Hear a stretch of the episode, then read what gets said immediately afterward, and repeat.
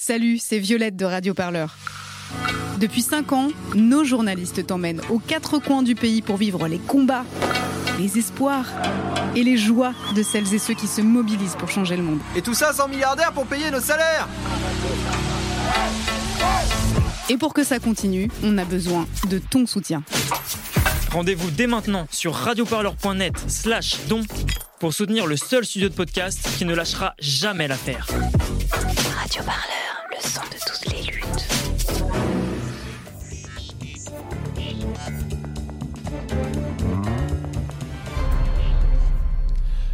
Bonsoir à tous et à toutes, bienvenue dans Face aux Indés, la grande émission politique hebdomadaire des médias indépendants pour l'élection présidentielle 2022. On est en direct chaque jeudi sur ce plateau, on interroge un candidat ou une candidate que nous avons invité, des candidats qui répondent aux questions des journalistes du média, de regard, de street press, de radio parleur et aussi d'autres rédactions indépendantes comme ce soir le Bondi Blog. Une émission pour vous faire vivre la campagne autrement, avec ce que l'on estime être des angles morts du débat présidentiel. Une heure pour interroger notre invité sur son programme, sur son projet, sur sa politique. Et ce soir, c'est Philippe Poutou, candidat du nouveau parti anticapitaliste, qui est avec nous sur ce plateau. Bonsoir Philippe Poutou. Bonsoir. Alors je vous présente deux mots. Philippe Poutou, vous avez déjà porté à deux reprises les couleurs du NPA à l'élection présidentielle. Vous avez récolté 1,15% des voix, c'était en 2012, et environ 1% en 2017. Sur le plan professionnel, vous avez longtemps travaillé à l'usine Ford Blanquefort en Gironde. Vous étiez là-bas délégué syndical CGT. En 2019, vous êtes licencié, euh, c'est la fermeture de cette usine et vous vous lancez dans la campagne des municipales à Bordeaux. Vous obtenez 12% des voix dans une alliance avec la France Insoumise. Ça vous permet d'être aujourd'hui conseiller municipal d'opposition à Bordeaux. Je vais aussi accueillir aussi les journalistes qui vont être avec nous toute cette heure, membres des médias indépendants qui vont vous questionner ce soir. Elena Berkaoui, bonsoir. Bonsoir. Vous êtes journaliste au Bondi Blog. Rémi Kenzo Pages, bonsoir. Bonsoir. Vous êtes vous journaliste au Média euh, TV. Pour toutes celles et ceux qui nous regardent, n'hésitez pas à partager vos réactions, posez-nous vos questions dans le chat. À la fin de cette émission, on va sélectionner trois questions, Philippe Poutou, et on va vous les poser, ces questions de nos internautes. Et puis bien sûr, vous nous regardez, vous likez, vous partagez cette vidéo. On compte sur vous pour nous partager vos avis.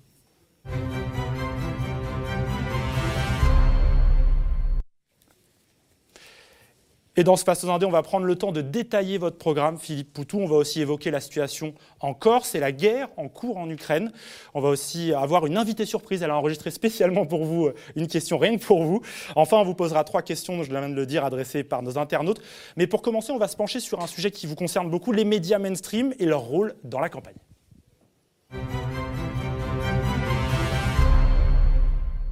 Vous qui nous regardez, vous l'avez peut-être remarqué, si vous avez suivi l'émission Face à la guerre sur TF1, c'était ce lundi 14 mars, on a bien vu euh, des candidats se relayer les uns après les autres, un peu dans une sorte de scène de théâtre, mais il manquait quatre d'entre elles et eux, ils n'avaient pas été invités.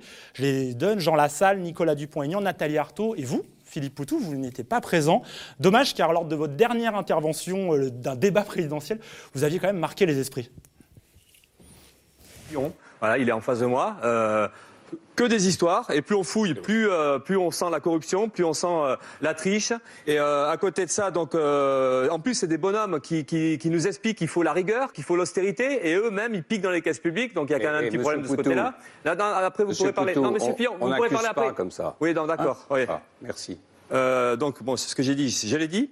Euh, ensuite, il y a aussi Le Pen hein, à côté. Alors, elle va peut-être réagir aussi. Mais euh, Le Pen, pareil, on pique dans les caisses publiques. Alors là, c'est pas c'est pas ici, c'est l'Europe. Alors l'Europe, euh, pour quelqu'un qui est anti-européen, ça ça gêne pas de piquer des, de l'argent de l'Europe. Et le pire, c'est qu'en plus, le FN, qui se dit anti-système, ne s'emmerde pas du tout, se protège grâce aux lois du système, grâce à, à l'immunité parlementaire, et donc refuse d'aller aux convocations policières, donc peinard. Donc là, tout ça, ça illustre. Ce coup-là, vous êtes pour la police. ça, ça- ça illustre, ouais, quand nous on est convoqués par la police, nous vous voyez par exemple, on n'a pas d'immunité ouvrière, désolé, on y va. Voilà. Vous, vous avez une chance, le système, euh, le système vous protège, tant mieux pour vous. Alors, Philippe Poutou, euh, cette passe d'armes, euh, elle a fait un petit peu votre réputation. Malheureusement, cette année, vous n'aurez pas forcément le loisir de vous confronter de la même manière aux autres candidats à l'élection présidentielle. En effet, BFM TV a annoncé euh, vouloir annuler ce débat du premier tour suite au refus euh, d'Emmanuel Macron et euh, de Marine Le Pen qui ne veulent pas y participer. Il n'y aura donc, a priori, pas de débat, même sans eux, puisqu'on aurait éventuellement pu envisager un débat juste entre vous dix, mais non, ils nous privent finalement de ce moment traditionnel dans une campagne présidentielle. Qu'est-ce que cela dit de notre système médiatique et de notre système démocratique? Mais déjà, sur la question du débat, euh, dans toute l'histoire des élections présidentielles, il y en a eu un seul. C'est celui qui a, eu, euh, qui a eu lieu le 4 avril 2017, hein, où il y avait tous les candidats, les candidates en même temps. Euh, c'est jamais arrivé avant. Et, et, là, on voit que ça va certainement pas arriver après, parce que dès le lendemain de ce débat-là, plusieurs candidats avaient dit plus jamais ça en fait, euh, c'est la suite de ce moment-là, parce que le, débat, le deuxième débat qui avait eu lieu à France 2 deux semaines après, fin avril, euh, ben, il était, c'était déjà plus un débat. Et on avait un peu oublié ça, puis on s'était dit, cinq ans après, ça va démarrer sur des bases un peu différentes. Ben non, il se trouve que Macron et compagnie, ils n'ont pas oublié, et euh, là, ils ont bien intégré, en fait, que pour eux, c'était quelque part un risque, une prise de risque, et qu'il n'était pas question de, de, relancer un genre de débat comme ça, où il y a tout le monde, parce qu'en fait, ce qui les emmerde, c'est pas tellement de se disputer politiquement, parce qu'ils sont capables de le faire, hein, mais entre eux, en famille. Mais dès que euh, la famille, euh, dès qu'on sort un peu de la famille, dès qu'il y a des candidatures avec une liberté de parole comme la nôtre, ben là, ça leur pose un problème. Et voilà, c'est clair. Quoi. Donc, c'est pas un hasard si c'est Macron et Le Pen qui veulent pas. Mm. Euh, ils s'en souviennent très bien. Ils étaient à ce débat-là. Oui, parce que d'ailleurs, sur Libération, il y a eu un article qui dit qu'Emmanuel Macron, en fait, a peur de se faire entre guillemets fusiller. Ça voilà, ça a été dit par son entourage, effectivement. Donc après, le mot peur, il faut arriver à, le, ouais, à le discuter. Qu'est-ce que ça veut dire cette peur-là? Évidemment, c'est pas la peur comme ça, mais c'est qu'ils n'ont pas envie de s'emmerder. En fait, ils prennent pas de risques. Macron, il est en tête. Le Pen est deuxième dans les sondages. Je pense que ce calcul est tout simple, c'est que pas de prise de risque. Et le débat, c'est une prise de risque de fait. Ah, ils peuvent se retrouver dans des situations un peu inconfortables. Mais alors ça dit de, ben justement que les élections, c'est pas du tout démocratique, mais c'est pas un scoop non plus. La loi des parrainages, c'est quelque chose de profondément antidémocratique. Même quand on franchit ce cap-là, on s'aperçoit que derrière, de toute façon, on n'est pas traité de la même manière. Bon, voilà. Alors, il y a la question de Macron, de Le Pen et des gros candidats qui veulent pas débattre. Derrière, on voit les gros médias ben, qui jouent le jeu, en fait, hein, qui s'adaptent à la fois aux lois euh, du CSA ou de l'ARCOM et qui s'adaptent à la volonté des, gros candidats. Et puis du coup, tout le monde se plie à ça. Et puis voilà, et puis il n'y a pas de débat parce qu'en fait, tout le monde s'en fout en réalité. La, campagne électorale ou l'élection présidentielle, c'est un petit spectacle politicien. Et euh, ben, ça va quand ça tourne entre eux. Et puis euh, voilà. Mais peut-être ce qui est en train de changer, c'est que ça s'assume euh, sans honte maintenant. le, déni de démocratie s'assume beaucoup plus clairement qu'avant. Et c'est peut-être ça qui est en train de changer. Mais à l'image de ce qui se passe dans la société, parce qu'on peut se plaindre de l'absence de démocratie. Mais nous, ce qu'on a envie de dire, c'est que l'absence de démocratie, elle est aussi au quotidien, euh, avec ben, un pouvoir de plus en plus autoritaire, avec une répression de plus en plus systématisée, euh, des droits d'expression, des droits de contestation qui sont très limités. On est dans une société qui se durcit. Et euh, finalement, ce qui se passe dans l'élection, dans, la campagne, ben, c'est juste un petit reflet d'une réalité d'une société qui est de moins en moins démocratique. Là, c'est une campagne qui est hyper particulière. On arrive à une sorte de paroxysme de ce point de vue-là. On a un président sortant qui ne veut pas débattre. On a une crise sanitaire qui, j'imagine, a dû vous empêcher dans les meetings, dans le tractage. Il y a la guerre en Ukraine, tout ça. Vous, votre campagne, elle se passe comment?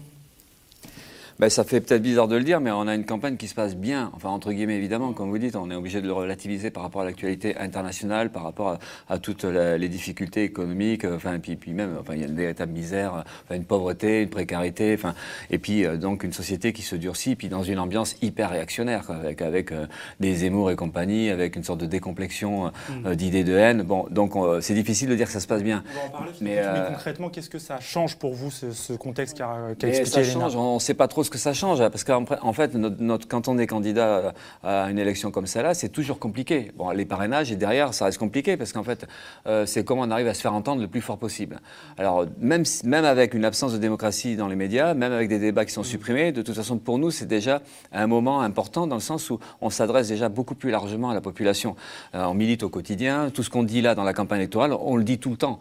Euh, mais c'est vrai que dans une campagne, en fait. comment On n'entend pas les candidats. Ben, si, on, on entend quand même. Enfin, nous, on le voit, on fait des meetings à 600. Euh, jamais on fait ça encore d'une campagne.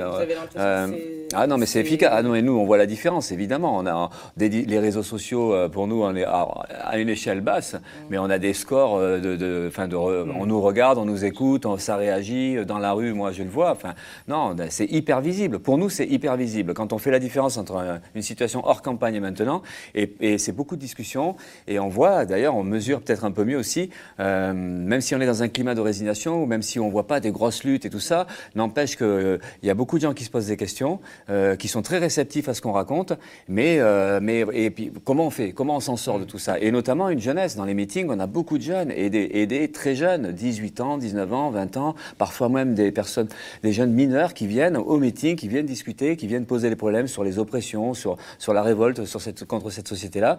Donc en fait, ce qu'on fait là, on voit que c'est utile. Voilà, c'est utile parce qu'on fait entendre quelque chose et, et on donne un petit peu d'air aussi à des gens qui étouffent dans ce climat réactionnaire. Donc en fait, voilà, on est. Euh, alors c'est pour pour ça que pour nous c'est une campagne qui est intéressante parce qu'on est des militants et plus on peut, euh, plus on a de l'activité, plus on a de, plus, on- les gens sont réceptifs à ce qu'on dit, plus on discute. Et derrière, c'est aussi l'idée de comment on reconstruit des outils militants. Et euh, il y a l'idée évidemment que le NPA, ben, on n'est pas très costaud, donc euh, plus si on arrive à se, à se renforcer dans cette campagne-là, tant mieux. Mais au-delà de la question du NPA, c'est comment on arrive à poser le problème d'un outil politique à gauche, d'une gauche radicale qui manque. Et c'est ça qu'on veut mettre aussi euh, sur la table de, de cette présidentielle-là, de- de- d'un débat, de, de perspectives politiques.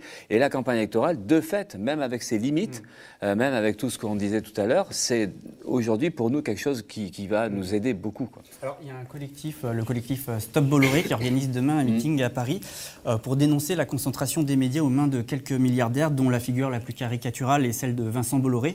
Euh, comment fait-on aujourd'hui euh, face à ces grands groupes qui font main basse sur euh, la presse?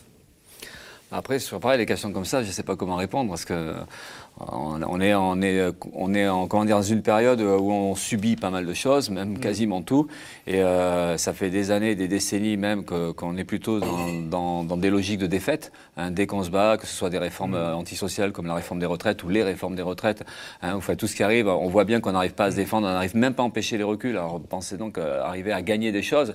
Donc voilà, donc on est en face d'une grosse machine euh, qui maîtrise un peu tout. Bolloré et, et ses amis milliardaires, enfin je sais pas s'ils sont amis, mais enfin ses collègues milliardaires euh, qui, qui prennent le contrôle des médias, mais qui prennent le contrôle de toute façon de l'économie dans son ensemble. Comment on fait face à ça? Euh, Il y Voilà. a des groupes industriels, en plus de Vincent Bolloré, euh, il y a Ah oui, des intérêts en. Afrique, c'est bien compliqué peut-être, on l'a vu il y a quelques années à Canal+, par exemple, pour enquêter sur la France-Afrique. Je veux dire, aujourd'hui, euh, c'est difficile pour les journalistes, d'autant plus que Emmanuel Macron, comme d'autres, comme les candidats de droite et d'extrême droite, ont ils ont dit qu'ils souhaitent mettre fin à la redevance audiovisuelle. Mm. Non mais là, ouais, non, mais de toute façon, oui, on est, on est dans un- une sorte de surpouvoir. euh, bon, les capitalistes. euh, Un phénomène qui va s'accélérer. Quoi. qui dirige euh, l'économie depuis. de- Enfin, c'est la définition même du capitalisme. hein, c'est le, le pouvoir et la propriété du capital, et c'est eux qui contrôlent l'économie et qui décident. Mais c'est vrai que les années d'ultralibéralisme euh, ont euh, renforcé ce pouvoir-là, et aujourd'hui, on est dans une sorte de surpouvoir ou d'un pouvoir absolu, à tel point que les États, que les, que les, les, les pouvoirs publics ou la puissance publique, elle est quasiment euh, au service euh, de, de ces ultra-riches-là, et euh, ben, on le voit avec la, enfin, la politique de Macron, c'est l'illustration euh, presque parfaite de, de ça. Donc nous, après, on est confronté à ça. Comment on se défend Et on sait que la seule véritable force qui est capable de bousculer ça, c'est une mobilisation sociale profonde. Enfin, c'est des millions de gens dans la rue. Euh, et c'est ce qui nous manque aujourd'hui pour bousculer ça. Donc c'est nous. Notre, après, c'est comment on y arrive, comment euh, comment on arrive à, à redonner un peu de confiance, comment comment tout ça, ça se reconstruit, comment on retrouve de la force par en bas. C'est les questions qu'on se pose et c'est ça qu'on essaie aussi de, euh, de faire dans la campagne, c'est d'aider à ce qu'il y ait un débat et une discussion qui, ça- qui avance sur ces questions-là.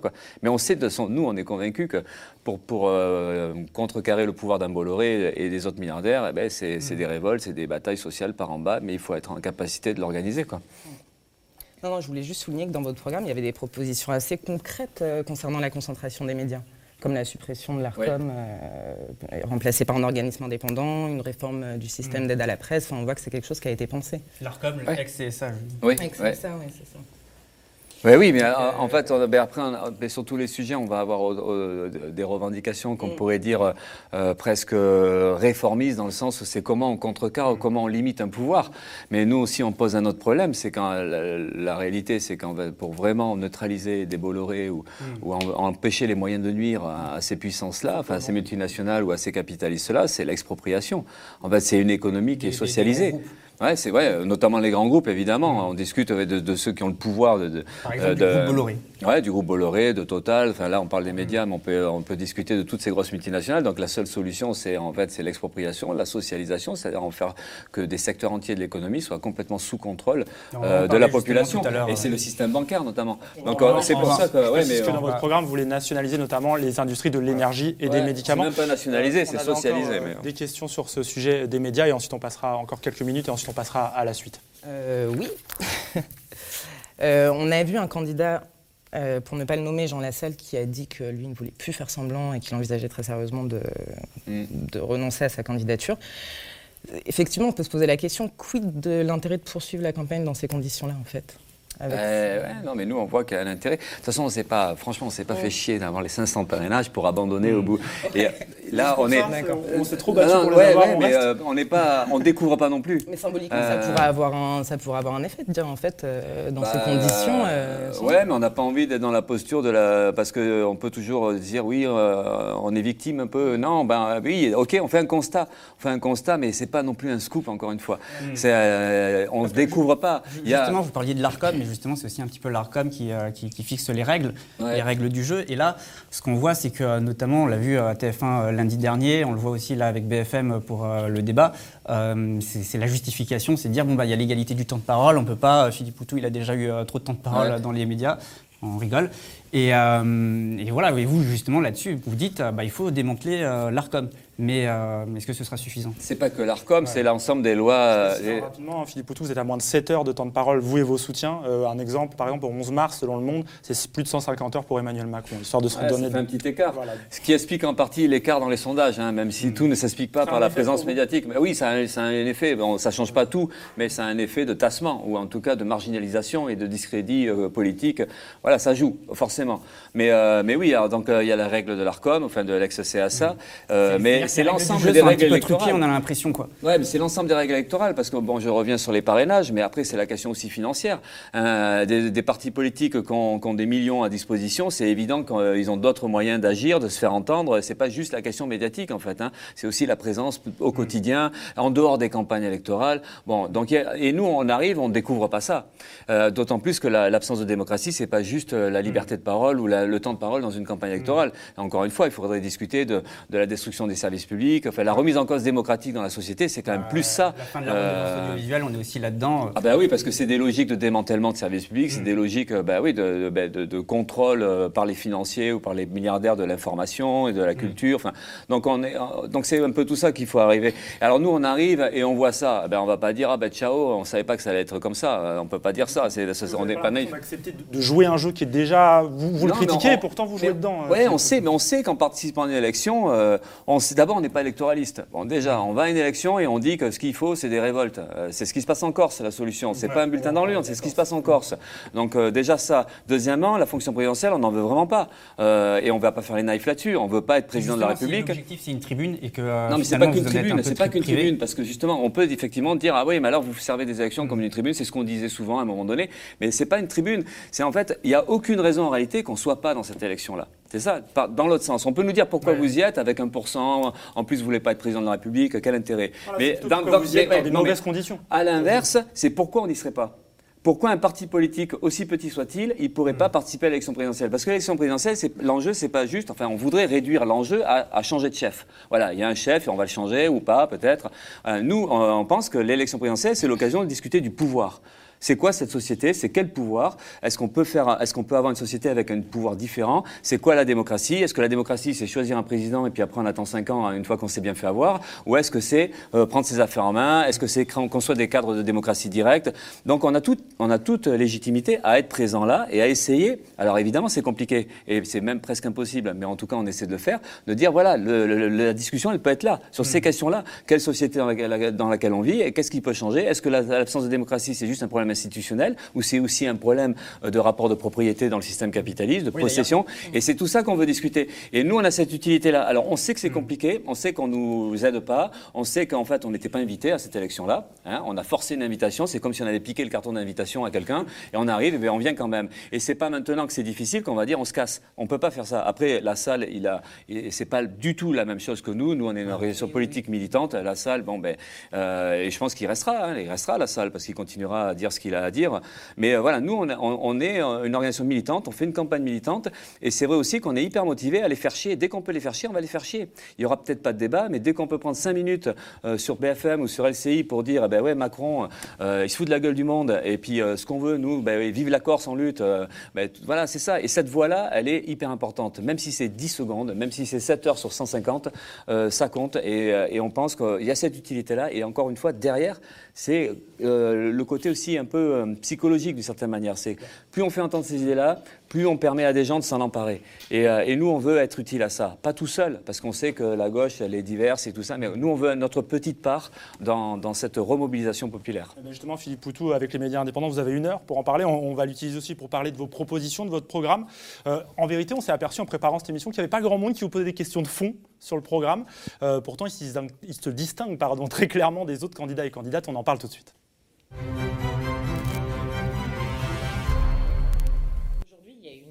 Manif intersyndicale sur les salaires. Vous y étiez Oui. Et euh, dans votre programme, il y a, vous proposez de remonter, euh, de relever le revenu minimum à 1800 euros net par mois, d'augmenter tous les revenus de 400 euros aussi. Est-ce que c'est une- la solution miracle face à la montée de l'inflation, la hausse du prix des carburants? Alors, on ne raisonne pas comme ça. Euh, en fait, on essaie de partir du principe de, de- de- de ce qui ne va pas. Euh, aujourd'hui, euh, les revenus, euh, le SMIC tel qu'il est aujourd'hui, les revenus en général, c'est largement insuffisant pour pouvoir vivre décemment. Donc en fait, le chiffre qu'on fixe de 1800 euros net, euh, on- là on discute d'un SMIC, mais on- en réalité on ne discute pas que d'un salaire, on discute de, en fait, tous les revenus à minima doivent être à 1800 euros net. Et c'est pas un chiffre au hasard, c'est un chiffre qui correspond en fait à, à- à- pas que nous, hein, il y a des milieux associatifs syndicalistes, c'est-à-dire en dessous de, de 1800 euros net, on ne vivra pas correctement. Donc c'est déjà de partir de ce principe-là. C'est-à-dire en fait, euh, on est dans une société moderne avec plein de richesses, il n'y a aucune raison qu'il y ait des gens qui souffrent parce que, ou pour une raison ou pour une autre, et puis donc il faut un revenu minimum. Et ce revenu minimum, c'est 1800 euros net. Financé sur les Et- profits.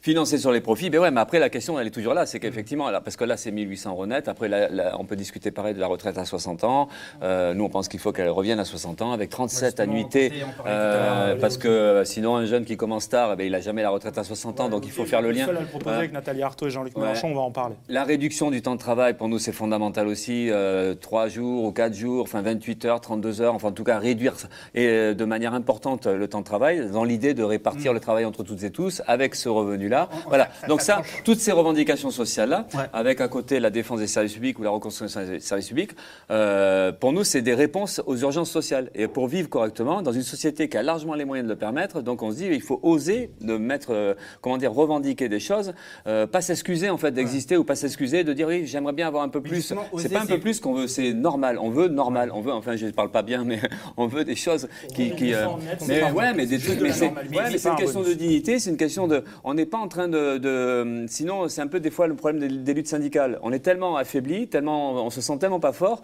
qu'on va dire ah, si on pouvait avoir 2% de plus. Mais non, c'est pas 2% de plus qu'on veut. C'est qu'en fait on veut un partage équitable de la richesse dans la société. D'autant plus que cette richesse de la société, elle est quand même produite pas par les actionnaires, pas contrairement à ce qu'on veut nous faire croire, hein, pas par les milliardaires. Elle est produite par tous celles et ceux qui galèrent, et y compris celles et ceux qui Et- sont aujourd'hui au chômage. Par rapport à ça, enfin, vous avez dit euh, le mot oser, là, mais oser, c'est justement peut-être euh, le sujet, parce que, par exemple, vous avez parlé euh, des retraites. Emmanuel Macron, lui, il veut la retraite à 65 ans.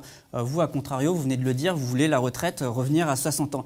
Mais dans ce, durant ce quinquennat, avec plus toutes les promesses aujourd'hui que, que nous fait la majorité pour le prochain mandat, s'ils sont réélus, on a l'impression de faire face à de nombreuses régressions sociales. Il y a des attaques de toutes parts euh, qui se profilent on respire plus euh, dans un contexte là où on étouffe aussi dans un contexte économique avec l'inflation, etc. Alors justement, on a, on a là une candidature avec la vôtre, avec euh, peut-être aussi Nathalie Arthaud, des candidatures qui sont là pour parler justement. Vous dites le mot oser, mais ça tranche, ça tranche beaucoup quoi.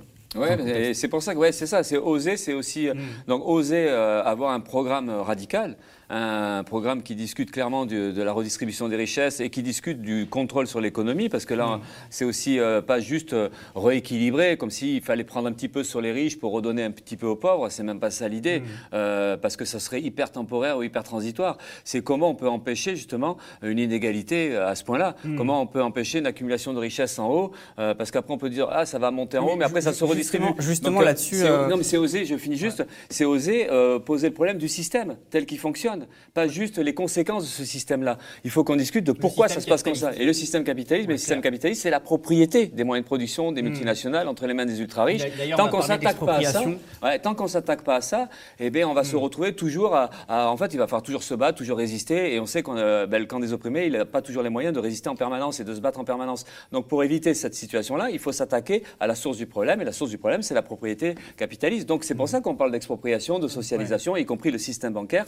Et il y a a, que, il y a que comme ça qu'on peut réellement euh, mettre en place une la, économie. La réquisition aussi, parce que moi, quand j'ai lu votre programme, j'avais un petit peu l'impression que la réquisition, c'est un peu l'outil premier de votre politique. Oui, ouais, ouais, quand je dis expropriation, c'est la réquisition. Effectivement, on réquisitionne, même si la, loi de la réquisition, par exemple, des bâtiments vides, c'est pas de l'expropriation. Mm. Mais, mais nous, on est effectivement sur la réquisition et sur l'expropriation, c'est-à-dire en fait la suppression de la propriété privée capitaliste. Mm. Et c'est alors après on nous dit c'est utopique ou machin, oui, sûrement. Pour l'instant, en tout cas, ça l'est. Mais c'est obligatoirement un objectif politique. Il faut qu'on discute mm. sérieusement. Là, le capitalisme, c'est pas juste euh, des pauvres, c'est pas juste euh, des inégalités sociales. C'est aussi une planète qui est en train d'être détruite. Et puis, c'est un monde militarisé. Parce qu'en en fait, euh, ben, tous ceux qui dirigent et qui possèdent, c'est produire des armes, c'est vendre des armes, c'est soutenir des dictatures. Et puis derrière, les guerres économiques, c'est les guerres militaires. Donc en fait, il y a vraiment. Nous, on pense qu'il est vraiment d'actualité, et il est vraiment très raisonnable même, de discuter de comment ce système-là, on le renverse. Et, et, et, notre programme, il est euh, constitué de ça. Alors après, on a des revendications, comme vous dites, des revendications qui permettent aussi de, de, de, montrer à quel niveau on devrait oser revendiquer. Mais plus on, ose revendiquer, plus on, a, euh, plus on met la barre haute, plus ça permet aussi de poser le problème politique de fond qui est celui de la remise en cause du système. Et puis derrière, c'est aussi une confiance qui nous... Enfin voilà, c'est tout ça qui... Nous, on pense que la radicalité du programme, elle, aide aussi à, discuter plus clairement de comment on fait pour les obtenir. Et là, on voit assez clairement aussi que les élections, ça paraîtra pas le moyen le plus sûr pour changer la donne. Quoi. Oui. Et votre programme, il se distingue aussi parce que vous proposez un retour de l'État en force. Donc un million de fonctionnaires embauchés, renforcer le service public, nationaliser les entreprises de l'énergie et du médicament, réquisitionner les banques privées. C'est ça la solution pour vous Plus d'État, un retour euh, massif Un euh, État, on va dire, alors comment on discute d'un État social ou d'un État. Euh, euh ouais, c'est un État socialiste. Bon, après, si on discute de, la théorie marxiste de l'État. C'est pas, pas cette politique-là. Et là, c'est une politique de l'État au bout de la rue. D'un coup, il revient partout. Là, là c'est la question de l'État, parce qu'en fait, l'État, mm. d'un point de vue marxiste, c'est un outil entre les mains de la classe qui domine la société, de la classe des possédants, donc des capitalistes.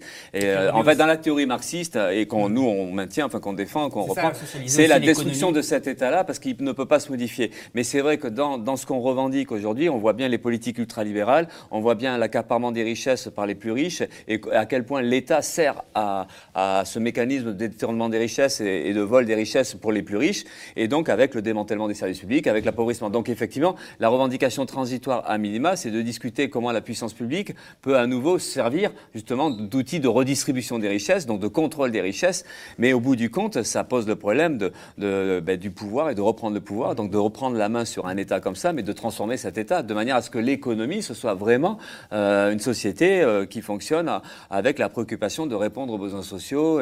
Et, donc pour ça, il faut enlever les moyens de nuire, il faut enlever le contrôle aux capitalistes. Donc c'est pour ça que c'est la remise en cause d'un État aussi. Mmh. D'accord. On doit s'attendre euh, pour les prochaines années, apparemment, euh, à de gros combats, à de grosses luttes des classes, parce qu'on voit que la plupart des candidats qui sont visiblement les, plus, euh, les mieux partis pour, euh, pour prendre la suite sont quand même des candidats dont le programme est assez violent. Mmh. Euh, comment vous, vous préparez la suite? C'est quoi euh, Comment vous comptez faire face en fait? En quelques mots, Philippe. Après, on passera. En quelques mots, pas trop. Alors c'est ça que ça veut dire. Sachant que tout ce que vous dites, ça va devoir être conquis aussi d'autres luttes. Enfin, là, Macron a présenté son programme. on a vu un peu les. on a bien vu. Euh, on a vu ce que. De toute façon, Macron, pour lui, il est sûr de gagner. Il est en train de dire ce qu'il va. Il est en train, pour la, contrairement à ce qu'il avait fait il y a 5 ans, il est en train de nous dire ce qu'il va nous faire. Donc effectivement, c'est la retraite, même les attaques contre les droits des chômeurs, puisqu'en fait le RSA sera conditionné à du, à, du travail effectif. Et puis même pour le monde des enseignants, les enseignants, ils pourraient avoir peut-être une augmentation de salaire, mais à la condition de travailler plus. Mais du coup, vous donc, euh, à une donc euh, ben oui, non, mais c'est clair, c'est clair. Mais de toute façon, le problème qu'on a, c'est que le, pronostic des élections, il est, il est, terrible de ce point de vue-là, parce que soit c'est Macron qui gagne, c'est le grand favori, mais si c'est pas Macron qui gagne, c'est Le Pen, et si c'est pas Le Pen, c'est peut-être Zemmour ou Pécresse. Et euh, en fait, la, victoire à, à, gauche, entre guillemets, elle est la moins probable. Donc on sait de toute façon qu'on va avoir un gouvernement ultralibéral et euh, réactionnaire. Parce qu'on peut hmm. dire que Macron, c'est aussi, on est aussi dans le réactionnaire. Parce que les Darmanin, les Blanquer, hmm. idéologiquement, on n'est pas loin euh, des idées d'extrême droite et même très proche des idées d'extrême droite. Donc de toute façon, on aura un gouvernement qui sera notre ennemi. Donc c'est la question du plan B, effectivement. C'est qu'aujourd'hui, hmm. on sait qu'il faut qu'on se prépare à des mouvements sociaux. Alors comment on construit ça? Et c'est ça que je disais au début. C'est comment dans la, dans, la, dans la, campagne électorale on peut déjà poser ce problème-là. Et c'est ce qu'on peut reprocher à Mélenchon d'ailleurs, euh, avec qui on partage pas mal de revendications sociales. Hein. Mhm. Mais il y a un truc qu'on ne partage pas du tout, c'est euh, euh, faire comme si euh, il gagne, tout est bon, mais et s'il ne gagne pas? Hein, mhm. Et qui est malheureusement d'une certaine manière le plus probable. Comment, comment on se prépare à la suite? Comment à partir du mois de mai, qu'est-ce qu'on fait à partir du mois de mai? On attend 5 ans? On attend 5 ans qu'un autre super candidat de gauche puisse éventuellement gagner? Donc c'est pour ça que l'actualité aujourd'hui, c'est les luttes sociales, c'est le mouvement social à construire, à reconstruire, et c'est aussi de discuter d'un outil politique qu'on n'a pas. La gauche, elle est laminée, euh, elle n'est euh, pas que divisée, elle est complètement impuissante, complètement hors mm. sujet ou, hors concours. Donc il faut discuter de comment reconstruire la gauche et quelle gauche on voudrait. On ne voudrait pas sauver euh, ou refaire la gauche qu'on a eue hier, hein, qui s'est reniée tout le temps et puis qui a, qui a gouverné contre les populations dès qu'elle a eu le pouvoir. Nous, on voudrait une gauche euh, radicale, anticapitaliste, euh, féministe, internationaliste, antiraciste. Et comment on la reconstruit cette gauche-là? Et avec qui Et avec qui? Non, mais ouais, mais, parce que personne n'en parle. Et c'est pas, c'est ni Mélenchon, ni Roussel, ni, ni encore moins Jadot ou, Hidalgo. Alors nous, on essaie d'en parler. Et, c'est important d'en parler, c'est de dire alors qu'est-ce qu'on fait? Comment on se défend demain? Est-ce qu'on est capable d'imaginer la situation dans un mois Parce que les élections, c'est dans un mois. On sera dans la merde dans un mois. Donc pourquoi personne pose ce problème-là mmh. Qu'à un moment donné, euh, peut-être qu'il faut discuter de, que faire de la politique, ça ne sera pas juste attendre 5 ans. Et, euh, c'est ça qu'on voudrait mettre sur, le, sur la table. Poutou, euh, si euh, la lutte des classes, elle doit s'intensifier ces prochaines années et qu'on doit s'attendre à de grosses luttes, il y a aussi peut-être de la répression policière, malheureusement, qui souvent qui accompagne ces luttes. Donc il va falloir aussi peut-être s'y préparer. Philippe Poutou, je vous avais reçu sur ce plateau en juin. À ce moment-là, je vous avais demandé, je vous avais posé une question si on avait besoin de continuer à déléguer euh, la sécurité à des corps d'État, s'il n'était pas temps de penser euh, notamment euh, la question de l'abolition pénale. Vous m'aviez répondu que ce n'était pas forcément évident à formuler aujourd'hui ce sujet, mais que vous ne rejetiez pas forcément cette idée. Vous voulez d'abord apporter une réponse immédiate par rapport à une urgence face aux violences systémiques de la police, notamment dans les quartiers populaires, en commençant par désarmer. Alors comment vous allez procéder et par quel bout quoi? Quelle est la priorité? Après, euh, c'est sûr, il y a la vision un peu à long terme ou la revendication à long terme. Qui est, nous, on pense qu'il faut abolir la police, mais c'est dans l'idée d'une autre société où justement il n'y a plus d'exploitation, plus d'oppression, donc plus d'ordre à, maintenir. Hein. L'ordre capitaliste ou l'ordre du dominant, c'est là où il y a besoin d'une police en fait. C'est quand il y a une société divisée en classes sociales, une société qui repose sur l'exploitation et l'oppression, il y a besoin d'une police pour maintenir cet ordre-là, cet ordre des dominants.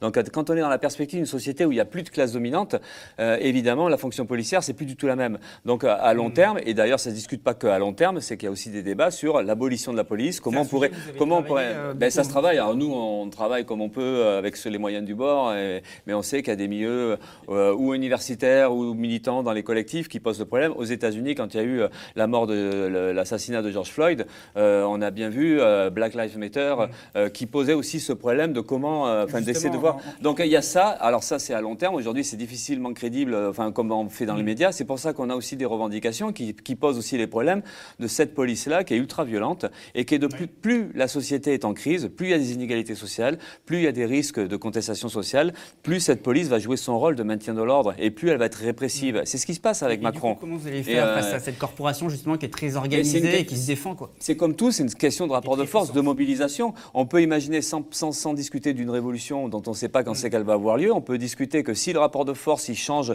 euh, dans la période qui vient, s'il y a des mobilisations permanente, on peut imaginer qu'on peut faire avancer des revendications sur la démilitarisation de la société, c'est-à-dire, oui, désarmer la police, en tout cas les corps de police qui sont en contact avec la population. Mais je ne sais pas si vous avez vu les images en Corse. Les images en Corse, c'est intéressant parce qu'on a des manifestants qui avancent, une police qui recule, hein, euh, et, là, après, on peut se dire, il y a un moment donné, peut-être que la population sera suffisamment forte et elle-même pourra se défendre contre la violence policière, et que s'il y a... mais c'est ça, mais la, Corse, c'est la démonstration de, ce que, de la réponse populaire.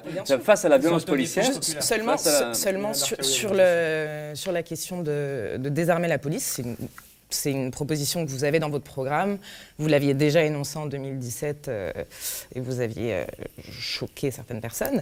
Mais euh, c'est une, proposition qui est intéressante. On est dans un contexte où il y a une inflation de mesures sécuritaires, où on sort d'un quinquennat qui l'a démontré plus qu'aucun autre.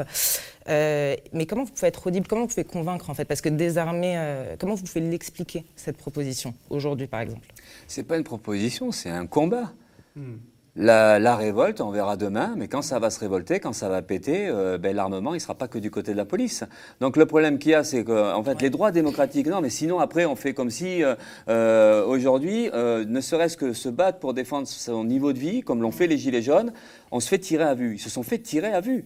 Euh, LBD, Grenade, d'une manière complètement injustifiable, mais injustifiable. Blessées, une, violence, ouais, une violence physique, une violence psychologique, euh, chose qu'on n'aurait pas imaginé en France. Et voilà, on a vu après depuis que même. Nous, bon bah, blog, on documente euh, dans les quartiers ouais. populaires la manière dont, euh, dont, la police agit depuis des années et des années, avant même le mouvement des Gilets jaunes. Oui.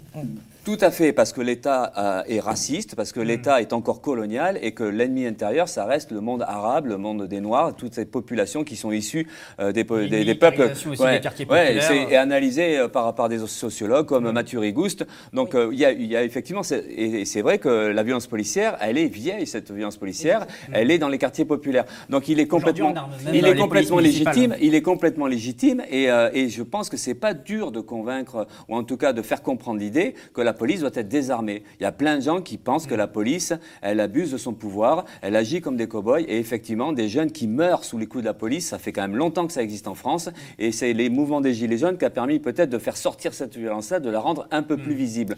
Donc nous quand, on dit, nous, quand on dit il faut désarmer la police, c'est une idée très populaire. Il n'y a pas besoin de convaincre. Par contre, quel moyen on a de, ré, de, le, de le, rendre effectif? Ça, c'est autre chose. Mais ça, ça repose sur des, des combats politiques qu'il faut qu'on arrive à mener, et, et de montrer que justement, cette défense de l'ordre capitaliste, euh, ben, il ira d'autant plus loin et qu'on va dans, dans, avec les lois liberticides, avec euh, tout ce qui est aujourd'hui fait de manière à limiter la contestation, en intimidant dès qu'on descend dans une manif. Et ben voilà, on, on, maintenant c'est même plus le risque de se faire gazer, c'est qu'on se fait tirer dessus, euh, ou derrière c'est euh, de la garde à vue et derrière ça peut être quelques mois de prison. C'est hyper facile aujourd'hui de se retrouver en prison quand on manifeste. Bon, donc c'est comment on se défend par rapport à ça, et ça pose le problème. Il y a sur la question de, de la répression des mouvements sociaux.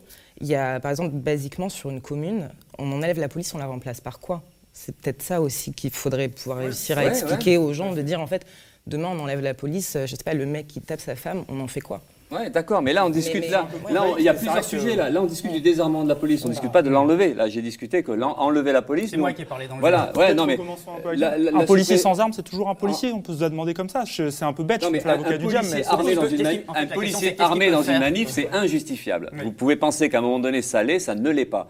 Donc qu'on soit là pour le dire, c'est quand même un minimum. Qu'un policier soit armé dans un quartier populaire, c'est injustifiable. C'est ça qui fait qu'il y a des morts.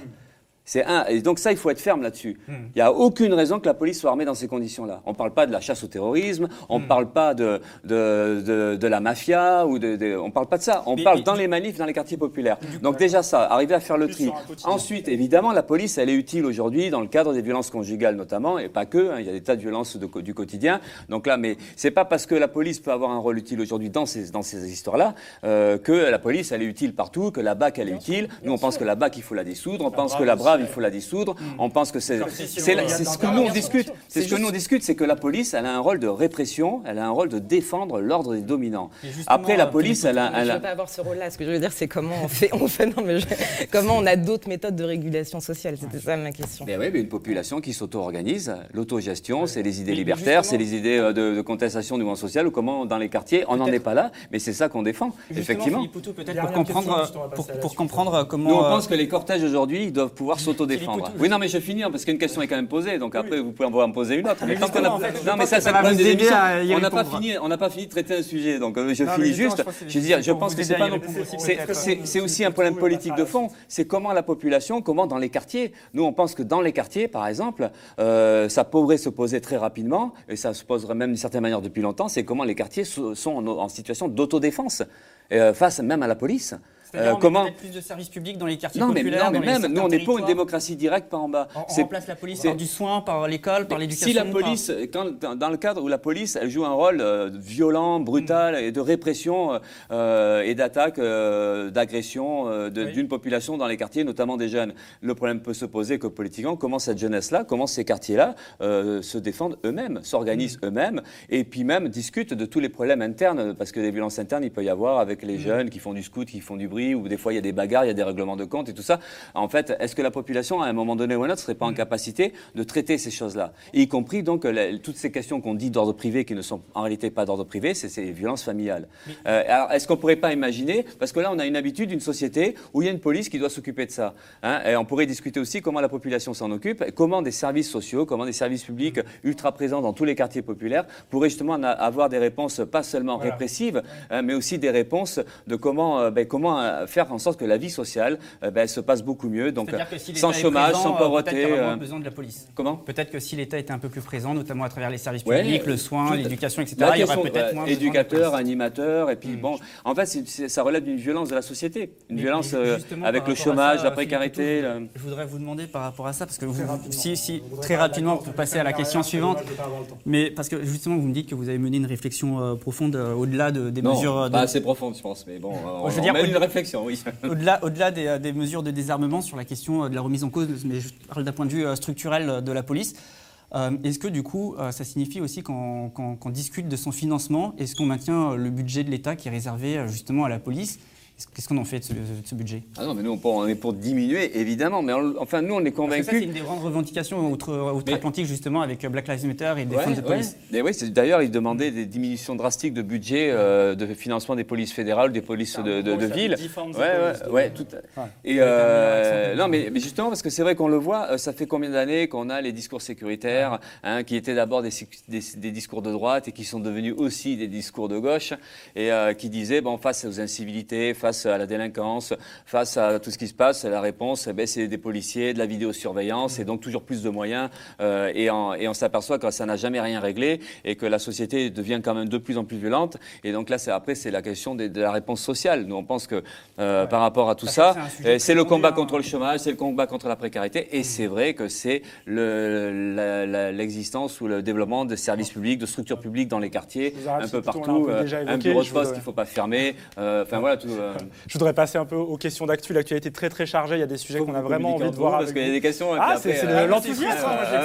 j'ai plein de questions à vous poser, mais c'est vrai qu'il faut passer à la je suite. voudrais passer à ça et commencer par la Corse. Euh, vous en avez déjà plusieurs fois parlé, je sens que ça vous travaille. On est à deux semaines, des tensions, euh, deux semaines de tension après l'agression euh, en prison d'Ivan Colonna, condamné pour le meurtre du préfet Erignac. Philippe Poutou, le 13 mars sur BFM, vous évoquiez un réflexe colonial de l'État dans ces affrontements en Corse. Dans votre programme, vous affirmez vouloir mettre fin au système colonial. Bah, tout simplement, est-ce que pour vous, ces événements en Corse, c'est un avatar de ce système que vous dénoncez? Mais oui, enfin, un avatar, je ne je, sais pas trop ce que ça veut dire, mais, euh, mais euh, terrain, oui, cas, oui, de enfin, en tout cas, nous, on pense que enfin, c'est assez, euh, ça semble assez clair. Euh, il y a une colère qui a explosé en Corse euh, en réponse, euh, bon, c'est suite à l'assassinat, la tentative d'assassinat d'Ivan Colonna, euh, qui était, ouais, qui est dans le coma, qui est entre la vie et la mort. D'ailleurs, aujourd'hui, le gouvernement, il a suspendu sa, sa peine de prison parce que quand on est dans, quand le pronostic vital est engagé, il y a un droit qui fait que. Donc, mais on voit aussi comment le gouvernement il flippe. hein. Il y a une colère qui s'exprime, il y a des combats de rue, il y a des images assez spectaculaires donc de, de- de forces de répression qui reculent. Il y a même des palais de justice qui brûlent un peu. hein, euh, Des jets de voilà, donc, Molotov, euh, etc. Et on voit l'efficacité que ça a, hein, euh, où derrière le gouvernement il se demande comment ça peut évoluer et de, il recule. euh, C'est c'est parce efficace que ça fait peur au gouvernement? Eh ben, la preuve, c'est que le gouvernement, il enlève le statut DPS alors qu'il aurait dû le faire depuis très longtemps. Il maltraite les prisonniers signalé. politiques corses. Euh, il se fout de la gueule de la population corse euh, en lui reconnaissant pas des droits, parce que nous, on pense que ça- c'est un minimum, pas que pour la Corse. Il y a aussi le Pays Basque, il y a aussi, euh, on pourrait parler de la Bretagne, ou puis des anciennes colonies françaises hein, en- dans les Antilles, en Guyane et tout ça. Le droit à l'autodétermination des peuples, c'est fondamental. Ça s'est mal passé. Et voilà. Et là, ils ont, euh, c'est un référendum foiré volontairement pour C'est un repousser. référendum dans lequel les, les, les Kanaks, donc partisans de l'indépendance, n'ont pas participé. Oui, les parce que parce qu'un référendum, en général, on discute euh, voilà, de comment on organise les choses. Et bien, l'État a imposé un référendum à une date qui était infaisable, puisque c'était en pleine crise sanitaire, où euh, les Kanaks, ils avaient plein de, de, de, de- de- de gens qui mouraient. euh, et donc, euh, ils ont demandé, l'État a dit non, on fait le référendum. Le référendum était boycotté. Et du coup, ben, résultat, euh, ben, c'est euh, un report d'une discussion pour plusieurs mois ou plusieurs années sur le droit à l'autonomie des, des peuples. Corse, C'est une situation très différente de la Nouvelle-Calédonie ou, ou bah, pas très en fait. différente. Il y a des points communs. C'est pas exactement la même chose, évidemment, euh, parce que les Kanaks se sont fait massacrer quand même pendant des décennies. Il y avait un véritable colonialisme en Nouvelle-Calédonie, en Kanaki, et la Corse, c'est pas tout à fait la même histoire. Mm. Mais ça se ressemble quand même parce que c'est c'est des revendications, ce qu'on appelle les revendications nationalistes, régionalistes. euh, ce sont des revendications de, finalement d'un statut. Oui, ouais, c'est un- c'est euh, c'est un statut qui demande un droit, un droit à, l'autonomie, un droit à l'autodétermination, et nous on le reconnaît. Un euh, droit et, à l'indépendance et, également. et un droit à l'indépendance. Après, ben, c'est jusqu'où ça va, comment ça se discute et tout ça, mais nous on est pour ça. Et c'est vrai que là, ce qui est intéressant, c'est que en fait, il y a un moment donné, la colère éclate. Alors sur sur le déni démocratique, sur le refus de, de reconnaissance de droit à la culture, enfin, bon, de- euh, et, ça, mais, là, ça s'élargit au fur et à mesure. on part ouais, d'Ivan ouais, parce Colonna. et- Parce que c'est là-dedans, parce que c'est dans la tête de tout le monde, sauf que ce qu'on voit, mais c'est comme, comme les questions sociales. Et d'ailleurs, la Corse, c'est aussi une révolte sociale, hein, parce que la spéculation immobilière, euh, la hausse des loyers, euh, les bas salaires, euh, ben, il y a aussi une jeunesse, et c'est elle qui est très mobilisée dans le, dans le combat corse aujourd'hui, euh, qui souffre de la situation sociale et qui n'a pas d'avenir, et qui s'est- et donc tout ça, ça pète maintenant. Et c'est à la fois le déni démocratique sur les questions des revendications nationalistes, et en même temps les questions sociales. Mais on s'aperçoit que c'est tout le temps comme ça. C'est quand même nous là aujourd'hui, il y en a plein qu'on aura quand, quand Macron il dit la retraite à 65 ans, il y en a plein qui ont les boules, il y en a plein qui disent Macron, enfin je vais pas dire des gros mots, mais euh, Ça, a- la colère existe. Oui non mais c'est pour dire quoi. La colère existe, mais pourquoi il y a un moment donné ça éclate? Et la Corse ça éclate, et bien, suite à la tentative d'assassinat d'Ivan Colonna, il y a des fois des, euh, des étincelles, des déclencheurs. Les problèmes ils sont déjà bien existants avant, et, et- et là ça part. Et quand ça part, et comme ça, de la manière dont ça part aujourd'hui en Corse, eh bien, on voit l'efficacité d'une lutte radicale, l'efficacité d'une colère, c'est que le gouvernement, le pouvoir en général, eh bien, il se demande comment il gère la situation et il a tendance à reculer pour calmer les choses. C'est ce que fait le gouvernement aujourd'hui. Il commence à reculer pour essayer de voir si ça peut arrêter la lutte. Et euh, Justement, c'est euh, des calculs. Gérald sont- Darmanin, ministre de l'Intérieur, a proposé, évoquer l'autonomie. Si Emmanuel Macron était réélu, c'est quand même assez vague. Ouais. Bon, je ne demande pas si vous êtes pour l'autonomie, je pense que la réponse est oui. Oui. êtes aussi pour l'indépendance. Comment c'est vous jugez ces, ces mots de si Gérald Darmanin, Darmanin dit ça, c'est qu'il flippe. Darmanin, ils sont, ils sont hostiles à, à l'idée d'autonomie, sinon ils en auraient déjà discuté, ils l'auraient planifié. Ça montre à quel point ils ont la trouille, à quel point, euh, non seulement, enfin en plus, un conflit euh, en pleine période électorale, ils savent pas les conséquences que ça peut avoir. Mais c'est vrai que là, on a l'impression qu'en deux semaines, ils ont obtenu plus qu'en cinq ans euh, pour les dit, députés, ouais, fait. euh, dé- les députés corses, les trois Ouais, ouais, D'ailleurs, euh, ben, le, le mouvement nationaliste, euh, les Simeoni euh, et compagnie, ils sont débordés par une jeunesse qui a dit, ben voilà, c'est comme ça qu'on va résoudre le problème. Mais euh, c'est vrai que c'est un coup de colère. Et nous, ce qu'on peut espérer, c'est que cette colère-là va s'organiser et qu'ils vont pas lâcher parce que ce sont des formidables moyens de pression. Mais là, le moyen de pression, il n'est pas juste sur la question, encore une fois, démocratique. Elle est aussi sur ces questions sociales-là parce qu'en fait, la Corse, mais comme le Pays Basque, c'est des zones touristiques et on voit que les zones touristiques, eh ben, euh, c'est euh, c'est, sous contrôle des ultra riches. Et puis aujourd'hui, il n'y a même plus la possibilité de se loger correctement ou même en Pays Basque, il y a des luttes hein, en ce moment. Hein, on n'en entend pas parler, mais il y a des luttes, des luttes contre la spéculation immobilière et sur le droit des jeunes de pouvoir. euh, l'association notamment, ouais, des choses comme ça, mais on est euh, quand même sur un protocole droit- de paix, une volonté de paix. Alors Oui, après, c'est moins le cas en Corse. C'est des mouvements où la colère est pas loin. Il y a des occupations, ça n'a pas été médiatisé, mais il y a, il y a des jeunes au Pays Basque, justement, euh, euh, toutes les organisations qui ont occupé des terrains pour empêcher la spéculation et pour dire, ben nous, on veut vivre en Pays victoires Basque. aussi, Euh, ouais, ils ont fait reculer, ils ont gagné en justice et ils ont réussi à, à repousser des problèmes. Et dans, eux, ils, ils revendiquent aussi le droit de vivre et d'avoir non seulement euh, d'avoir des, des- des loyers euh, corrects et aussi la question de l'agriculture, des jeunes agriculteurs qui veulent du terrain pour pouvoir euh, relancer un peu la, la production agricole de proximité. Le et travailler au pays, euh, tout à fait. Et, et donc ça se passe pour l'instant, mais en fait, c'est pas juste pacifique parce qu'ils occupent.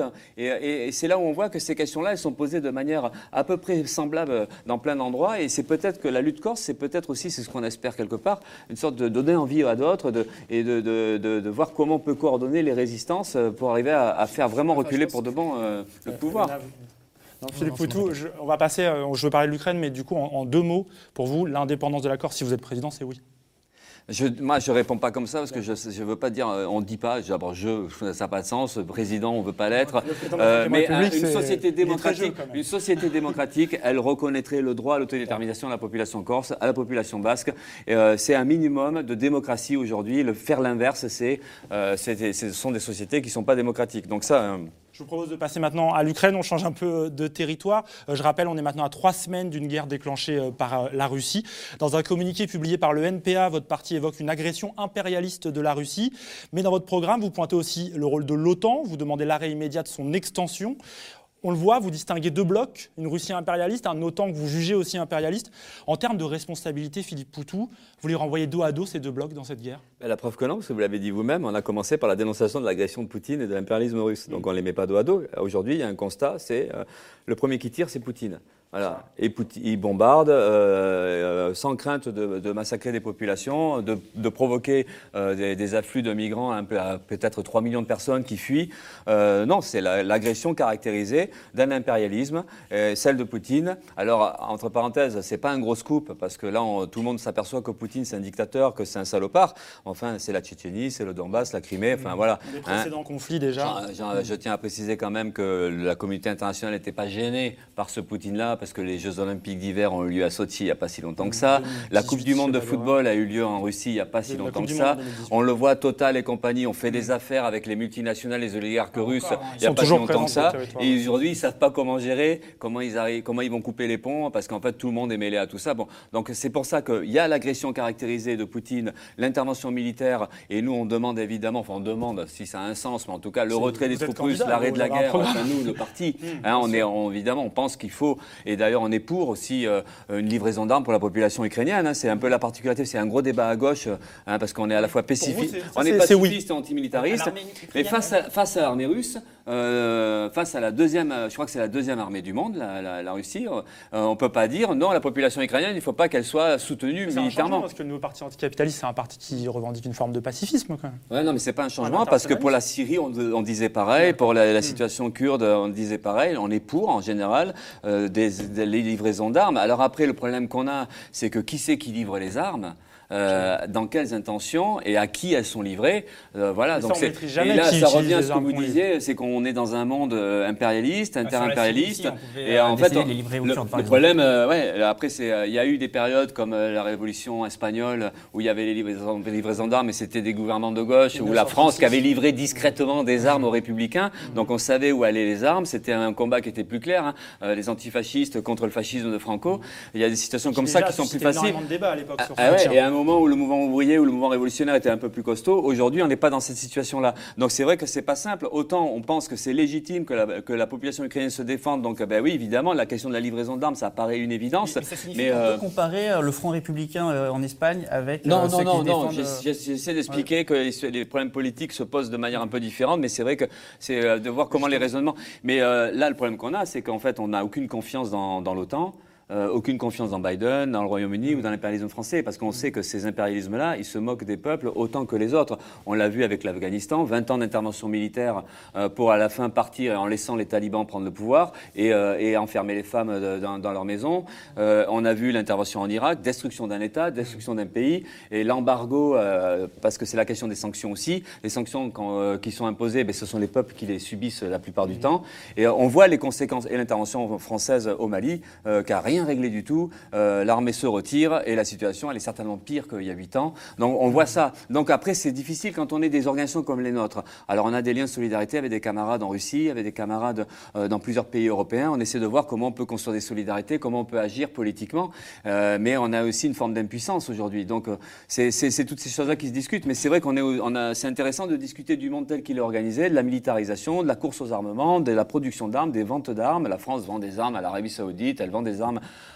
à l'Égypte, qui servent après à réprimer leur propre peuple, et qui et voilà. Et en plus, on a euh, comment la France elle a participé à la militarisation de la Russie. Enfin, c'est terrible ça. Et euh, donc, euh, on peut pas faire confiance. Mais comment on pose ces problèmes-là? Et, et ça veut pas dire que tout ce qu'on dit c'est archi juste, parce qu'après ça peut évoluer en fonction d'eux. Mais c'est vrai que l'attitude qu'on a aujourd'hui, c'est ça. C'est on dénonce euh, l'agression de la Russie. On pense qu'il faut que la population ukrainienne ait des moyens de se défendre militairement.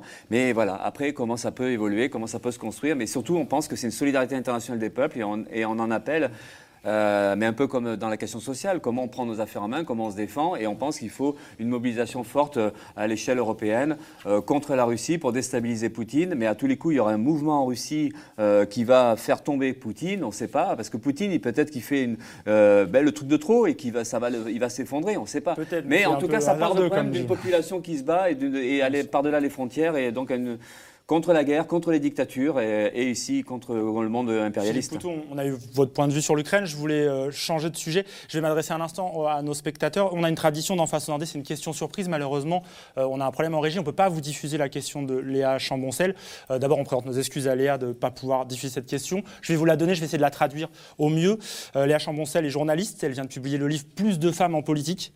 Et la question qu'elle se posait, c'est qu'elle constate que dans votre programme, il y a énormément de questions sur les questions de genre, sur les questions de féminisme et tout. Mais que de Alain Krivine à Olivier Besancenot Ouais. à vous, depuis quasiment 30 ans, voire 40 ans, c'est un homme blanc qui représente les- la LCR puis le, le NPA. On voulait un peu avoir votre retour là-dessus et pourquoi on ne réussit pas à, à proposer, sans vouloir vous faire offense, d'autres têtes et Ah d'autres non, mais pas d'offense du tout, parce que moi, Voilà. j'étais pas pour, euh, et même l'organisation ne voulait pas que ce soit moi. Et euh, le problème était posé, euh, évidemment, que ce soit une camarade, parce qu'on est bien conscient que c'est Alain Krivine. porte-parole Euh, sont, enfin, qui sont très. Ah, mais on n'a aucun problème Ouais. de ce côté-là, voilà. Mais c'est vrai qu'on ne maîtrise pas tout, on fait pas tout comme exactement on aimerait bien le faire. On a nos propres faiblesses aussi, et évidemment que c'est un souci pour nous. hein, et on n'est pas satisfait de la situation, voilà. Mais on n'est pas satisfait de plein de choses en fait. Hein. Il y a plein de choses qu'on fait, qu'on sait pas faire, et on en est bien conscient. On est bourré de défauts, de toutes ces faiblesses-là. Et ça, c'en est une clairement. C'en est une clairement. On, on le reconnaît. Euh, je ne vais pas dire qu'on le revendique, mais on, on reconnaît ça. Après, est-ce que vous on a des dispositifs euh, concrets, clairs, pour euh, améliorer la représentativité des minorités euh, dans votre parti? Ah ben oui, Enfin, nous, euh, la direction, il y a la parité qui est, qui est maintenue. On fait un effort partout où on peut. Après, après, c'est pas toujours simple parce qu'en fait, ça dépend des forces militantes comment elles sont constituées. Mais la direction est à parité. Les tribunes qu'on fait, elles sont à parité. Enfin, dans les meetings et tout ça, voilà, on a, on a un porte-parole à, parité. Donc finalement, on fait, on fait des efforts là-dessus. Enfin, on fait gaffe. Et c'est un souci qui est pour nous. Mais après, et on maîtrise pas tout dans le sens, par exemple, là aujourd'hui, pourquoi c'est moi alors que moi personnellement, j'avais pas envie et que nous, le parti, on n'avait pas envie que ce soit moi. Et pourquoi, justement, du mais coup voilà, mais donc euh, ouais, bah, justement, j'étais en train de l'expliquer. Oui, c'est bah, c'est cool parce qu'en fait, on s'entend bien de ce côté-là. que euh, donc nous, on avait, on avait ce problème de comment on fait aujourd'hui, en sachant que ben, ça revient à la discussion du début, c'est qu'un parti, un parti comme le nôtre, arriver à être candidat à la présidentielle, c'est un exploit en fait. Euh, ça relève d'un exploit. C'est qu'à chaque fois on franchit le truc, on se dit putain mais comment on a fait pour s'en sortir?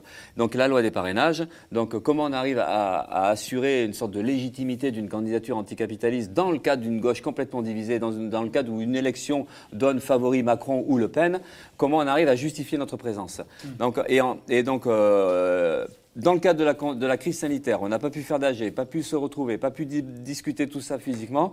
Euh, comment on fait pour s'en sortir? Eh bien finalement, au bout du compte, on s'est dit si on fait un visage inconnu, on n'y arrivera pas. On n'arrivera pas au parrainage, on n'arrivera pas à rendre légitime vous, une vous étiez candidature. inconnu quand vous avez fait la Non, là, là, là, la troisième Oui, fois. mais ah ouais, La mais- première fois, vous avez réussi à le faire et pourtant, on ne vous connaissait pas comment vous avez pris la suite de Besancenot. Ouais, mais et alors? Bah, justement, c'est.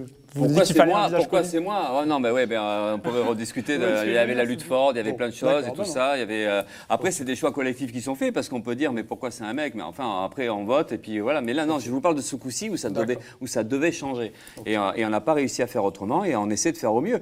Mais après, euh, voilà, oui, il y a- il y, a les choses qu'on fait pas comme, on n'arrive pas à faire tout ce que, comment ça, on aimerait bien que ce soit. Mais il n'y a pas que ça. hein. Alors, on va aller rapidement à une autre euh, tradition, le fait de donner la parole à ceux et celles qui nous regardent. Euh, on a noté quelques questions que vient de m'amener Erwin, que vous avez peut-être vues. Euh, une question de Isab, tout d'abord. Euh, elle voudrait savoir, en quelques mots, quelle action concrète on peut faire pour faire payer les évadés fiscaux. Dans votre programme, c'est interdire les, les- les paradis fiscaux. Concrètement, comment, Ah, en quelques mots, c'est la socialisation des banques. Il n'y a que ça. Il n'y a que ça.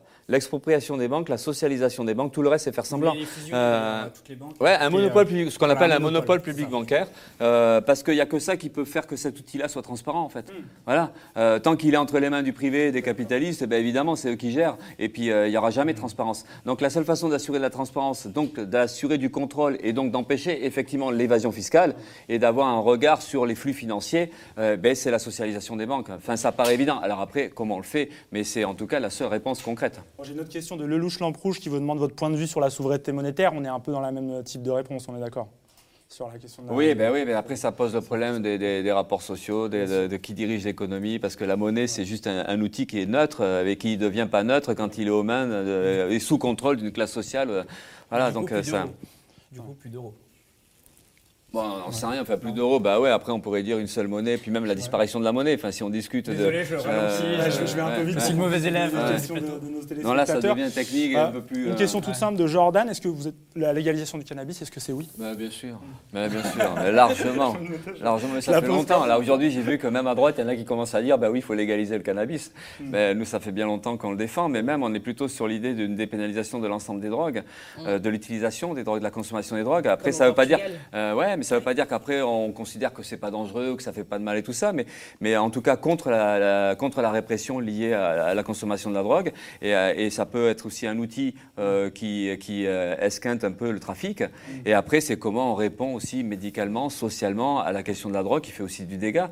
Mais on est pour des salles de shoot, on est pour aussi une prise en charge collective dans la société, une structure publique qui se développe et qui permet de répondre à ces difficultés-là. Mais c'est vrai que ça passe, à notre avis, par une dépénalisation et une légalisation de ce qu'on pourrait appeler les drogues douces, même si ça s'appelle plus comme ça aujourd'hui. Hein, on distingue plus la drogue Une douce et la drogue question dure. euh, de nos téléspectateurs et téléspectatrices. Euh, The M. Kaon, mes excuses à, à lui ou elle si je, je touche son, son pseudo. Euh, Est-ce que le NPA aidera les ZAD face aux grands projets inutiles Ah ouais. Je peux témoigner, moi, pour avoir fait du reportage sur les ZAD. On voit des drapeaux du NPA. Ouais. Euh, quelle implication vous avez par rapport à ce Eh ben, euh, on, est, euh, c'est, euh, on est tout petit comme parti. Enfin, j'exagère un peu. Il y en a des camarades qui disent arrête de dire ça. Mais, mais bon, on n'est pas un grand parti. Et euh, partis dès qu'il y a un conflit, hein. dès qu'il y a un conflit de ce style-là, une ZAD, la plupart du temps, il y a des camarades du NPA. Le barrage de Sivens, Notre-Dame-des-Landes, euh, le centre de- d'enfouissement de déchets nucléaires à Bure. Enfin, tous ces Mm. projets-là. On peut parler à Besançon aussi. Il y a les jardins de VT, des, des petits des combats contre, contre des. à Rouen, il y a les jardins joyeux. Alors, soit on est impliqué directement, soit on est en soutien. Et, euh, et c'est vrai que toutes ces, les jardins d'Aubervilliers, Ouais, c'est ce que voilà. dire, euh, Ouais. On peut peut-être souligner, parce que c'est dans l'actualité, il y a une victoire Ouais. hein, quand même. Une bonne nouvelle. Ouais, ouais, ben oui, oui, mais après, c'est des combats, c'est des longs combats en plus. Hein. Et euh, donc tous ces trucs, voilà. Alors évidemment, c'est souvent des projets immobiliers, c'est pas que des projets immobiliers, pa- parce qu'en fait, c'est souvent la défense dans un quartier, d'un espace vert ou d'un moment, d'un, endroit où on pourrait en faire autre chose. Et on est à fond là-dedans, évidemment, parce que derrière, ben, c'est la remise en cause, ben, justement, de ce pouvoir des, riches qui font ce qu'ils veulent. Et souvent, c'est la confrontation avec les collectivités territoriales, qui elles euh, font n'importe quoi. Et des projets complètement aberrants. euh, Et on en voit plein des trucs comme ça. Là, j'étais du côté de Sète. Euh, Sète, Béziers, donc c'est du côté de Montpellier. hein. Et euh, il y a un projet d'autoroute, d'un échangeur, et on est allé voir euh, sur le terrain, on a discuté avec les associations, mais, mais des fois on se dit, mais c'est incroyable de faire des trucs comme ça, hein, de, de construire une autoroute qui va intensifier le trafic routier. Et, les- et souvent les milieux, les, les milieux associatifs, ils sont euh, hyper bons sur l'explication des conséquences.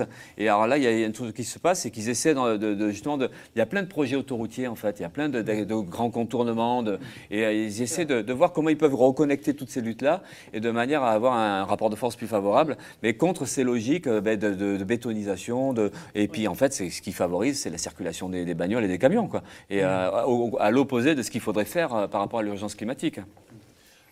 Philippe Poutou, on arrive doucement à la fin de cette émission. On avait une dernière question, on en a eu plein, c'était un, un très bel échange. Avant de se quitter, on voulait évoquer la mémoire d'un homme qui est Alain Krivine. Euh, c'est l'une des grandes figures de l'extrême gauche française. Je le replace un peu pour nos téléspectatrices et spectateurs. Il est décédé ce samedi, euh, 12 mars. Euh, je rappelle qu'il fut l'une des figures de mai 68. Il a fondé la Ligue communiste révolutionnaire. On peut dire que c'est l'ancêtre euh, du NPA. Il a été le candidat à la présidentielle pour l'extrême gauche en 69 et en 1974. Philippe Poutou, qu'est-ce qui représentait pour vous Alain Krivine Ben, je ne vais pas faire un grand hommage euh, parce que c'est vrai que c'était. euh, mais euh, ben, moi, je le Mais connais, je le connais depuis 10 ans, ben, quand j'ai été candidat, enfin depuis donc 2011. Et, et Alain Krivine, eh ben, c'est tout ce qui est dit sur lui, c'est vrai. C'est quelqu'un d'extraordinaire, d'humain, de chaleureux, de marrant. Et c'est peut-être un des premiers soutiens, même à quel point il était toujours là à aider. à- à soutenir. Voilà. Bon, mais après, moi, j'ai du mal à en parler. J'en parle pas beaucoup. J'essaie j'ai, jusqu'à présent quasiment même les, j'ai des sollicitations de journalistes. euh, j'ai refusé toute, toute réponse là-dessus parce que parce que il y a, ouais, mais ouais, mais je le fais à minima euh, dans le sens où euh, c'est un personnage, un militant très connu, un dirigeant connu même internationalement. Donc il y a tous ces hommages politiques. D'ailleurs, il y a une journée lundi, on lui rend hommage. Bon, c'est les obsèques et on fera le 30 avril un hommage à la mutualité. Bon, mais euh, mais moi, il y a ce qui se joue, c'est très personnel, c'est une affaire intime. Et même si ça fait que 10 ans que je le connaissais, voilà, c'était euh, c'est euh, c'est même plus qu'un militant, quoi. Enfin, c'est euh, et c'est bon, voilà, c'est pas marrant d'en parler, mais il mérite l'hommage en tout cas. Parfait, merci d'avoir accepté euh, de l'évoquer. On va terminer cette émission ici. Je vais remercier euh, d'abord euh, Rémi Kenzopes. Merci, Merci à, toi, Elena. Berkawi, merci. Je rappelle, journaliste aux médias, journaliste au Bondi Blog. Euh, merci beaucoup, euh, Philippe Poutou, d'avoir répondu à l'invitation de Face aux Indés. J'espère que ça s'est bien passé pour vous. J'espère que ça s'est bien passé pour vous. Ouais, un plaisir. Merci euh, aussi à vous tous et à vous toutes qui nous avez suivis ce soir. Euh, on vous donne rendez-vous dans les prochaines semaines hein, de- pour de nouveaux rendez-vous présidentiels. Pour rappel, le premier tour, c'est le 10 avril prochain. C'est à la fois très proche mais on a encore le temps de vous parler de plein de choses. Cette émission a été préparée par les rédactions de Street Press, du Média, de Radio Parleur, du Regard, de, Regard pardon, et du Bondi Blog. Euh, il et elle sont aussi nombreuses autour de ce plateau à avoir permis cette émission. Un grand merci à elle et eux. Et bien sûr, bah, n'hésitez pas, si ça vous a intéressé, vous likez, vous partagez autour de vous. C'est important pour les médias indépendants, euh, des médias qui sont garantis 100 milliardaires aux commandes. Donc n'hésitez pas à nous soutenir, à nous faire des dons. C'est comme ça que ça marche. On fait un dernier mot d'excuse à Léa Chamboncel pour le petit problème technique qui nous a empêché de diffuser euh, sa question. Un mot d'excuse aussi à vous. On fait voilà, le maximum à chaque fois et c'est vos dons qui permettent d'aller plus loin dans la qualité. Un grand merci. À très bientôt pour un nouveau Face aux Indés. Salut